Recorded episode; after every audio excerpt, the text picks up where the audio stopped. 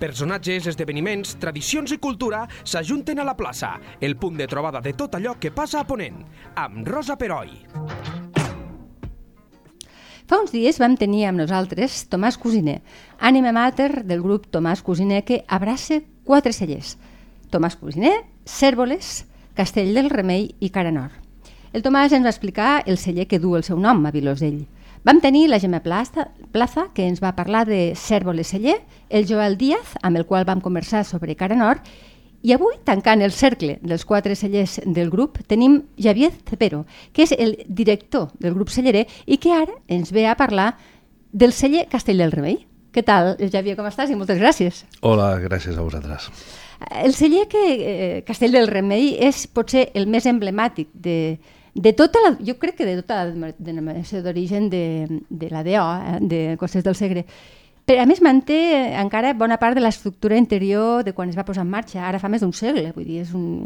gairebé és, gairebé és històric, eh? Sí, és un, el Castell de Remei és un cas únic a Espanya. Eh? Pensa Sí, oi? que, sí, pensa que el Castell de Remei neix de, de la voluntat d'una de les famílies de les burguesia més important de, de Catalunya al segle, eh, segle XIX, que va decidir que ells havien indus- industrialitzat eh, eh, Catalunya amb molt d'èxit, amb, amb, el, amb la maquinista, havien construït el ferrocarril, Sí. havien fet eh, eh, eh, moltes inversions en infraestructura i, i en maquinària amb molt d'èxit.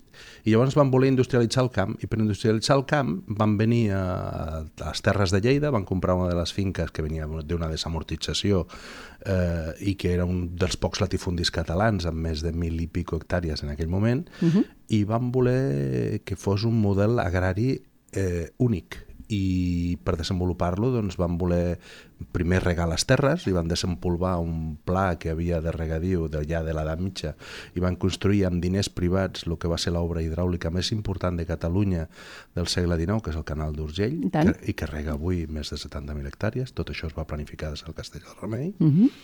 I, i també van voler que el Castell del Remei no només eh, fos una finca agrària coneguda, sinó que també, com, com la coneixem ara, sinó també que fos eh, un celler, un celler d'estil bordelès, que tingués Bordelès, un, exacte, sí. un, un castell envoltat de vinyes. El chateau, eh, el és com la, si la idea del chateau, parisina, sí, sí, però en- pensa que a. Espanya, històricament, la vinya sempre havia estat al camp Clar. i els cellers estaven eh, a la ciutat, no? com el barri de l'estació de Rioja. Sí. Tu arribes allà i tens les bodegues estan a la ciutat, al poble, i les vinyes estan al camp. I ells van voler, no, no, no nosaltres ens farem a la francesa. I van fer Uh, van construir el, cast el castell Remei ja existia, és una finca de molta història d'aquí de la plana d'Urgell uh, eh, el que van fer és que van fer el castell envoltat de vinya. Se'n van a Bordeus i porten dues famílies d'enòlegs a viure al castell del Remei. I porten amb ells la manera d'elaborar, eh, que avui és molt tradicional i molt coneguda, com és lo d'envellir vi en bota. La barrica Sí. bordelesa, que ara Tant. coneixem tots, són ells en aquella època, el 1850 i alguna llavors la porten al Castell del Remei. En aquell moment a Espanya només ho feia Tondònia i Castell del Remei, a la Rioja, i, i ningú més. I llavors es posa en marxa un sistema d'elaboració que, que ha tingut molt d'èxit. I porten amb ells també dues varietats de raïm, que també són molt conegudes. Porten amb ells el primer Cabernet Sauvignon de, plantat a Espanya, el porten al Girona per plantar-lo a Castell del Remei. Eh, La família Girona. Sí, sí senyor. I porten també el primer semi- semillon blanc i el planten a la finca. Llavors eh, es posa en marxa un sistema d'elaboració eh, molt especial, amb un projecte agrari molt diferent, amb una estructura de colònia, colònia agrícola, si vivies al Castell del Remei estaves exempt de fer el servei militar, eh, pues havia totes aquestes coses, Sí, sí, eh, l'escola de colons, l'escola agrària, l'escola de senyoretes, se'n van a Bèlgica i porten, i porten monges menageres per aprendre a ensenyar a les nenes a fer el menage, les coses de casa. Sí. I, i eduquen, a la, bueno, eduquen a la gent que viu a la colònia, no? I també ens eduquen a tots una mica en aquesta idea de l'elaboració de vi. Pensa que tenim una de les marques, Castell del Remei és una de les marques de vi més antigues d'Espanya, registrada, jo crec que és el dia que vam obrir el registre de marca, perquè el, és de finals del 1800 i, per exemple, Riscal és dels anys 20, eh, hi ha moltes marques que hi ha molt conegudes perquè són molt posteriors, de principis de segle, la nostra és del segle XIX. És que, sense deixar la perspectiva històrica, recordem a l'oient, si, o si no ho sap, li direm que la finca és del 1780. No, la finca... La, aquesta és la primera data que tenim registrada en algun paper que parla uh -huh. de vi. Però la finca és molt més antiga. Nosaltres és tenim... més antiga. Mm. Home, la finca parlem de que ja el Jaume Mateu, historiador d'aquí de, també de les Terres de Lleida, el Jaume me garanteix que en la finca encara guarda les, les dimensions de les 50 hectàrees que feien els romans, sí. que les guarda. Eh, tenim sí, sí, algun sí. vestigi romà a la finca. Hem trobat eh, restes íberes eh, a la finca de l'any 3.000 abans de Crist, vull dir, tenim història molt llarga, sabem qui va tenir la finca a de Mitja, eh, perquè va ser terra de reconquesta, pensa que havia, eh, era una terra de frontera entre el món àrab i el món cristià. I allà sabem que allò va ser una almúnia àrab en algun moment, sabem qui, quin cavaller, la, la, el, el cavallero Erai la va li van pagar amb la finca per ajudar-lo amb la reconquesta dels cristians, sabem que va ser propietat del bisbat de Solsona prop de 500 anys i sabem que amb una desamortització entre la família Girona que venien de fer el ferrocarril. D'acord, d'acord. Per tant, és un via amb història mm, mai millor dit. Eh? Estem parlant d'una superfície de quantes hectàrees? Nosaltres Seria? treballem un centenar d'hectàrees. Un centenar d'hectàrees. Sí, totes ecològiques, tot el que fem és, sí. és ecològic a la finca i mm, tenim no sé, una vintena de varietats diferents plantades en diferents...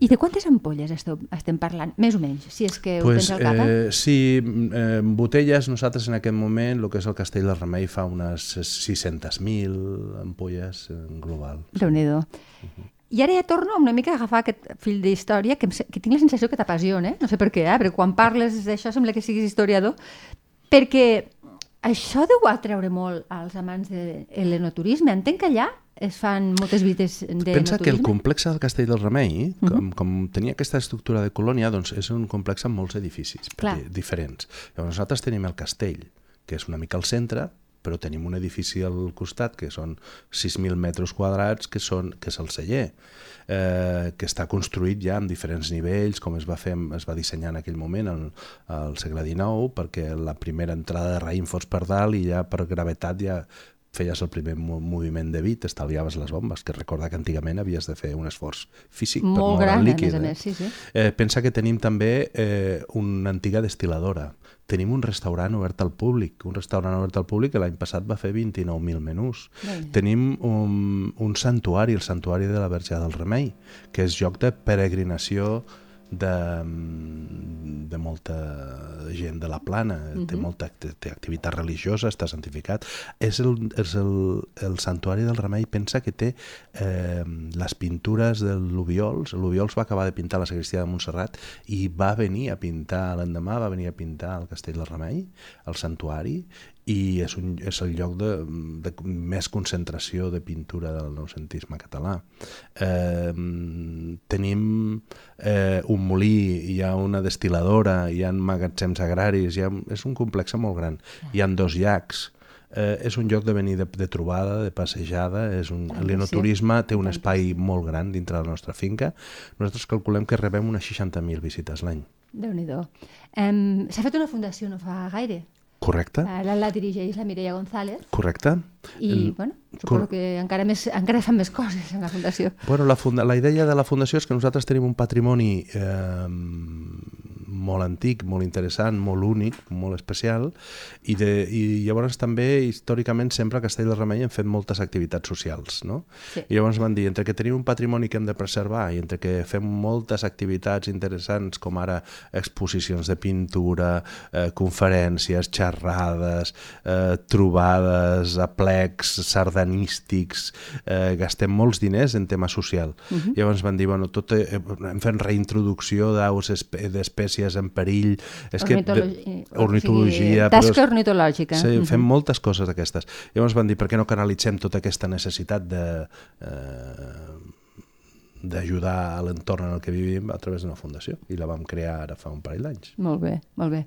Eh, parlaves abans eh, de les varietats autòctones de, i varietats d'origen francès, entenc, no? Algunes sí, Algunes algunes, sí. Locals, bueno, tenim una ho miqueta, tot, Sí. sí. tenim algunes de tot, eh? tenim de tot. Eh, últimament, amb el canvi climàtic, les varietats locals eh, funcionen més bé, també he de Al final acabem sempre parlant Clar, de l'emergència climàtica, de, sí. els teus companys eh, també. Vull dir, és que suposo que és una de les grans preocupacions que teniu. Sí, um, Tot i que eh, en el, en el, en el vostre cas el canal d'Urgell subministra alguna cosa. eh, està tancat. Bueno, han fet restriccions, no tancat totalment no, però han fet restriccions, sí. Sí. Però suposo que la, la situació no és tan dramàtica com amb altres cellers que no deuen tindre subministrament. Uh, el fet de que no plogui eh, desequilibra, en el fons desequilibra una mica el tema agrari, desequilibra la vinya, desequilibra la pomera, desequilibra el, el blat de moro, eh, la Clar. pluja veni, ve una mica a regular eh, la qualitat de, de la fruita. Llavors, el, si no hi ha pluja, doncs no hi ha quilos i no hi ha qualitat. Ha d'estar tot en equilibri. Uh -huh. I llavors què passa? Que el canvi pues, climàtic eh, passa pues, que ens obliga també a buscar llocs més frescos i a plantar més en alçada. I el Castell de Remei ja va decidir en el seu moment, als finals dels anys 90, d'anar muntanyes amunt. I Val. nosaltres ens vam anar allà muntanyes amunt i amb vam el primer projecte de viticultura de muntanya de Catalunya va ser el nostre Cèrvoles, un projecte que es va partir des de Castell de Remei. Mhm. I sí, sí, el canvi climàtic ha ha vingut per, per entorpir l'elaboració de vi. Per entorpir-la i per quedar-se, desgraciadament. És a dir, que Sí. com no hi hagi Ens una obligarà- resposta... No, ens obliga a treballar amb varietats més resistents al canvi, Clar. amb varietats més resistents a la sequera, eh, ens obliga a ser més creatius a nivell de plantar, buscar llocs més, més frescos i haurem de fer, farem estils de vi una miqueta diferents. Però bueno, és també... És un repte, és un repte, però el que està clar és que també hi ha d'haver un repte en general, eh? el canvi de mentalitat, ja no, no només parlo de, de la enologia ni la viticultura, sinó en general, perquè mm, bueno, ens, està, ens ho està complicant tot, diguéssim.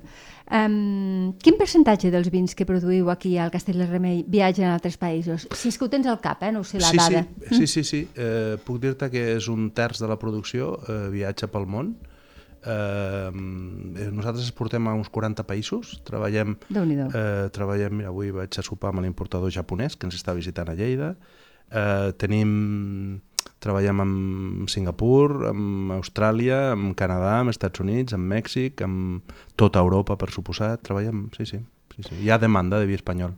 Clar, és que eh, jo no, no he anat a Sydney, no? però si n'hi hagués, que ah, espero algun dia, no ho sé, d'anar-hi o no, t'imagines trobar-te en una botiga de, de vins un vi Castell dels Remeis, que per un lleidatà, per un català... El vi un- viatja, sí, el vi viatja molt, eh? Pensa que, no sé, a vegades rebo fotos per Instagram d'algú que s'està bevent una ampolla nostra a Castell de Remei a les catarates d'Iguazú i dius, Ostres. com ha arribat allà, no?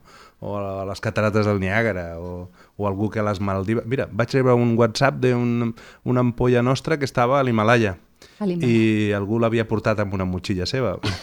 Sí, perquè allà... Per veure's una ampolla de vi a l'Himalaya. Sí, sí, el que vi viatja. marita, eh? s'ha de ser, Sí, sí. eh? Està sí. molt bé. I que, I que arreglat al territori, perquè si no, no ho fas, no agafes una botella de casa teva. Està bé. Um, I ara ja sé que ve la pregunta del milió i que costa una mica, però t'he de preguntar quin és el teu vi preferit del Castell del Remei? Tu, Uh. a nivell personal, un me n'has de Però dir, eh? és, és que això de vi preferit és com parlar del color preferit, no? A vegades me ve de gust Ja. camisa blava i a vegades em ve de gust camisa blanca. Eh, els colors no hi ha colors preferits, personalment no en tinc, eh, depèn del moment. Nosaltres elaborem al Castell del Rebei vins, mm, per exemple, vins blancs lleugers i frescos en moments d'un context eh, de platja o d'aperitiu, que potser la frescor és interessant, però també fem vins blancs com l'Oda blanc que passa per barrica, que és una miqueta més gruixut, que té una boca més plena, una boca més ampla, una mica, un, vi, un vi lleugerament més gras, que en un moment de- d'estovalles de, de fil i copes de qualitat, copes de vi de qualitat, doncs que fa, S'hi que fa s'audiu més. Llavors, Sí, sí. No, no és que tinguem favorits, és que depèn del moment de consum. Vale, va. Llavors, us animo- Mm, us animo- la resposta. Sí, és veritat. Suposo que depèn molt de la situació, de, de la companyia, del context, de, sí, de la a vegades vols un climatologia. vi negre lleuger perquè simplement doncs, estàs fent una copa a peu dret i, Sí, i clar. a vegades vols un vi negre estructurat, eh, mineral, eh, ric, que acompanyi a lo millor un menjar de una, la una mateixa bona cal- carn, per exemple. Sí, sí, està clar que sí. Doncs, Javier, eh, he, he de dir als oients, sempre ho recordo, però ho torno a recordar, que el Javi Cepero ens ha portat un obsequi molt xulo, però molt bonic, que us penjarem a les xarxes d'aquí en, bre en breu, i que el sortejarem entre les persones que encertin una pregunta relacionada amb la conversa que acabem de tenir. Estigueu atents perquè ja us dic jo que, que el premi paga moltíssim la pena. Doncs moltíssimes gràcies, Javier, per explicar-nos eh, el vi, però també per explicar-nos la història, que aquest cop realment té una vessant molt, molt important. Jo us animo a que vingueu tots a conèixer una mica la història en primera mà, Sí, ha de ser una, una visita preciosa. Mm -hmm. Sou benvinguts. Moltíssimes gràcies. La plaça, amb Rosa Peroi. Cada dos dilluns a lleida24.cat.